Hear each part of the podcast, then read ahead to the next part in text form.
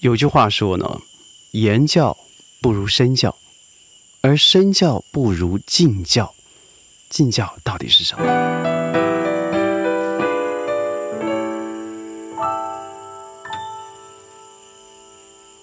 欢迎各位加入今天的宣讲会。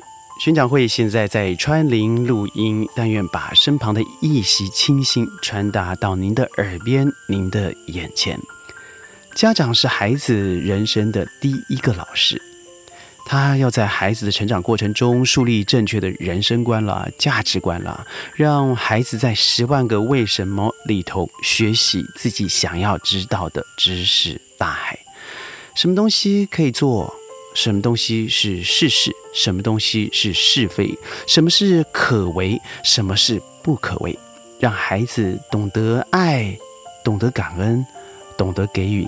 更重要的是，知道自己被爱，知道感恩，知道给予他人自己所得到的爱。孔子说：“其身正，不令而行；其身不正，虽令不从。”所以，从家长的一定要给孩子去树立这个好榜样来看，我们就知道孩子会从模仿里头。学习，哎，我爸妈是一个什么样子的人？从爸妈所做的以身作则的状况之下，去学习成为人的样子。所以，我觉得父母最难的哦，不只是嗯生儿育女，而是在生儿育女的这个环节里头，你必须要保持每一个环节都是以塑造自己正确的行为、态度、观念的方式。来带领孩子，让孩子在模仿之间学习自己可以长大的方式。说个例子啊，有一次我在内地，嗯，用餐的时候，记得这是一个五星饭店啊，在杭州的这个西湖旁，在用餐的过程呢，坐下来了以后。我发现身旁有一桌声音比较吵闹，因为它是一个呃自助餐式的早餐。于是我们在早餐店吃饭嘛，啊啊不是早餐店，是一个五星饭店的早餐餐厅吃饭。为什么特别吵呢？这孩子啊，两个，一个手上拿一个大的大的最新型的 iPad，然后另外一个手上拿了一个不知名的手机，但很明显的是非常喧闹的在玩掌中的游戏。这个喧闹，我认为好像是孩子不经意的把声音开大了。但是过一会，我发现这个声音持续了四五分钟以后，父母完全没有纠正的意思。嗯，我开始觉得有点不舒服，有点躁动的时候，突然听到身旁这个呃打扮的还是颇为年轻的一个妈妈，她就说了：“哎，这个要不要换最新的 iPad 啊？这个我看最近刚上市，妈帮你买一台新的吧，这个效能好一些。”说了几秒后，孩子没回答。过了几秒，又说：“你听到没有啊？我我们待会就去旁边吧，旁边有就有一家新的店嘛，我们去买一下这最新的 iPad，效能好一些。”于是，在玩这个掌中游戏的游戏机的这孩子就跟妈妈说：“你上次说最新的 iPhone 不是要买给我吗？你都还没买给我，就买给姐姐了。”他妈妈说：“我说要买给你嘛，不是要买给你吗？先用妈妈的嘛？妈妈这个用完以后就给你了。”说着说着，两个孩子把脚居然翘上了桌。您没看错，在一个饭店，不论他几星，他在一个公开的场合，附近有除了我相信呃内地国籍以外的其他国人、其他的国籍的人、旅客、商务人员，而这个妈妈不但没有制止，还趁着游戏的空档，把食物呢。慢慢的送进了孩子的嘴里。约莫几分钟之后，我本来打算要走过去跟这个太太讲，那孩子太吵了。突然，身旁一会安静的这个已经满头白发的，我想应该是爷爷啊，就说了一句话：“你太宠了吧。”这个妈妈没有反应。于是这个爷爷又说：“你太宠了吧，孩子。”已经糟蹋到这个程度，还买新东西给他，还送饭到嘴里吃。这时候，妈妈突然呢，把手上的瓷盘往桌上一扔，就说：“我的孩子是我的事啊，你怎么以前教养我的，我现在现在就怎么教养他。”我听眼一呃，这个听了之下就知道这个是他的爸爸。于是他说：“我从来没有这样子教养你啊！你自己开始有了钱以后，就开始变成这个行为。”而这个妈妈很显然没有听完爸爸说的话，直接打了岔，就说：“我想怎么教就怎么教，他是我的孩子，你没有权利管。”这样的争吵让我觉得已经相当难堪了。也就是说，即使我当下过去告诉他：“您的孩子太吵了，可能得来的是一阵伤心。”既然连自己的亲爸爸他都这样子为所欲为，而这样子说，我相信我怎么说也没有用。这看起来好像是一个突发状况，哎，还真不是。不论您在知乎、在百度、在 Google 上面搜寻这些相关不孝行为、过度宠爱，你会看到的远远比我所说的更血腥。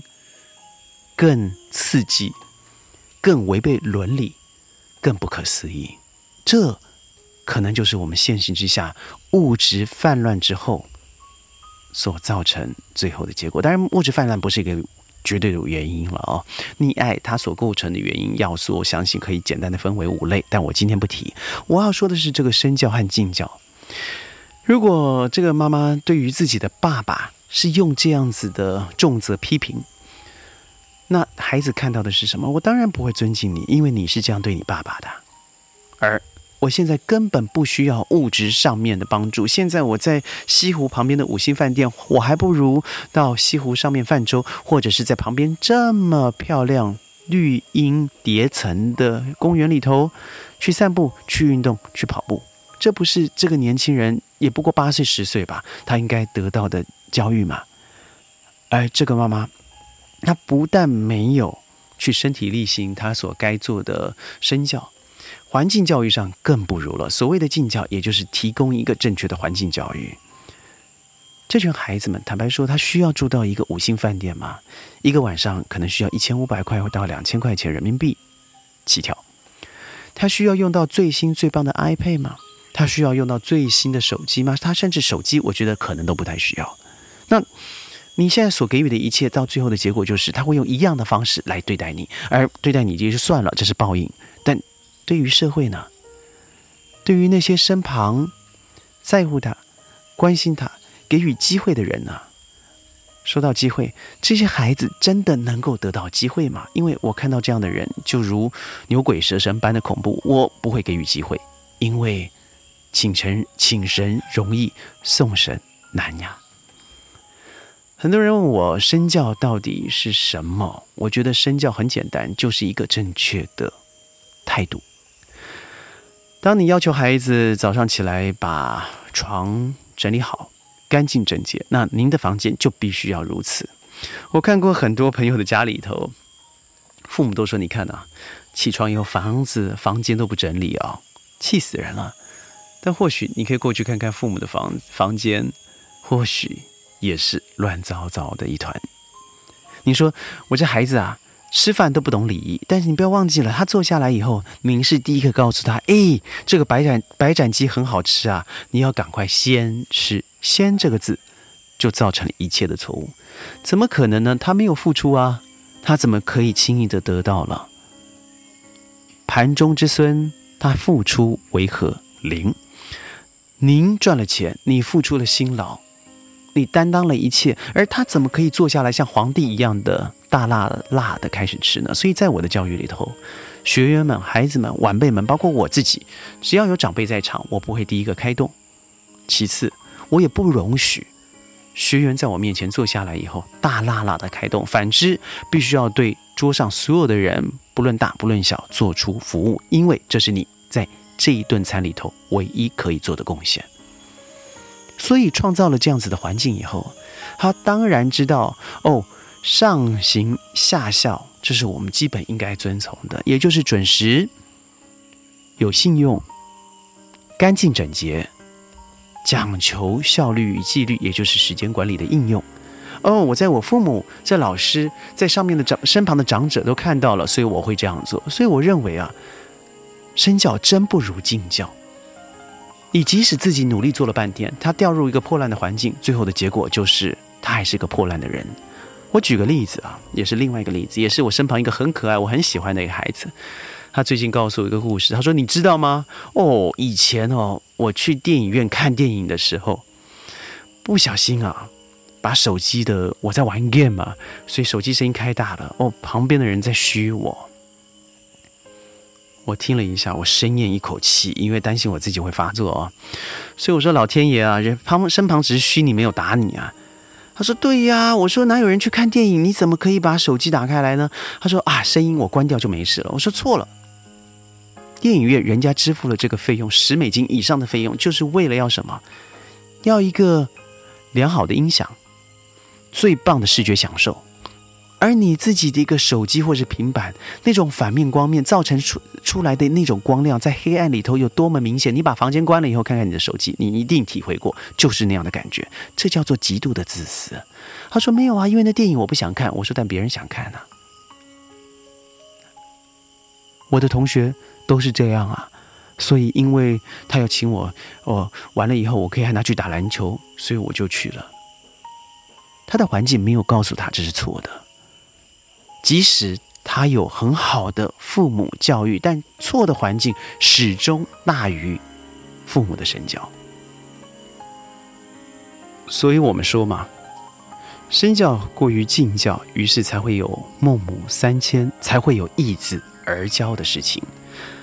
刚刚我说的，在在湖边的这一个五星饭店的妈妈，很显然她就是一个失格的母亲，在应对上头，对于上是错误的。对于下是溺爱的，也是错误的，所以这样造成最后的结果就是错错相还。孩子不过是一个错误教育下的牺牲者而已。这样子还这样子的人根本不该生育。我这样说或许重一些了。那你说轩，你主张什么样的教育？我觉得以身作则以外，我觉得赏罚分明。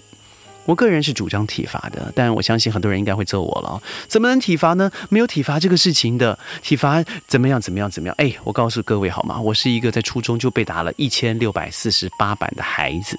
坦白说，那时候我真的气啊。但是对我这样子劣根性顽强的孩子，真适合。我非常感谢我这个庄姓老师，他给我一生的帮助，在我。我觉得即即将掉入断崖之际，拉了我一把，而这每一板打下来，我看他手上受的伤口，远远比我屁股上的伤还严重。那我现在成熟了，长大了，我多了更多的感激。所以父母有时候，你必须要成为那一个刽子手，也就是这个多下去以后不要收回来。当罚的时候，让孩子知道罚到底是没有可以挽回的余地。当然。对于任何的安全问题，网开一面，得到了教训以后，适时的收手；而对于爱的方面，不要吝惜坐下来，牵着他他的手，摸着他的手，倾心而谈。这就是一个身教里头可以创造出来的环境，而敬教所造成的结果，就是加持了身教的教育重要性、影响力。所以，不论您在荧幕前面看到我，或者是在呃 Podcast。听到宣讲会的话，我真的要您为这个社会、为自己做一件事情，也就是看看自己是一个怎么样的教育者。有的时候，或许你的过度伸手会阻止了孩子的成长，而您自己可能就是成为一个错误的示范，造成孩子在很多的嗯是非观念里头、道德观念里头，对正确的方向失之交臂。如果您是这样的人，不用觉得呃难过或是受伤。但我觉得最强、最勇敢的人，就是现在可以面对自己就是这样的人。如果让孩子去寄宿学校，让孩子易子而教，让孩子在更坏环境里头找寻到正确的方向，但一定会经过一个强烈的阵痛期哦。那我相信他有一天。绝对会感激您的，就像小时候我妈妈到了河边去绑了十几根小细竹以后，只要我从钢琴下来就打上去，我当时气死了，我现在爱死了，感激死了。所以，如果您对教育上面有任何想法的话，记得在我们的评论区一定要对我们留言互动或是私信给我。呃，宣讲会呢，在这将近快两个月的时间来吧，得到了太多的回响。因为我们当初是在 Podcast 而加入了西瓜视频的这个云端，每天十五分钟呢，在世界分享不一样的实证啦，或是教育。但我发现，在实证上面啊，要通过审核的几率不太高，所以，我们未来我们会专注在一些实事以外，就是在教育、亲子方面多做。周末如果你喜欢，记得要点赞转发，记得强烈推荐。我是轩，我们明天云端见，拜拜。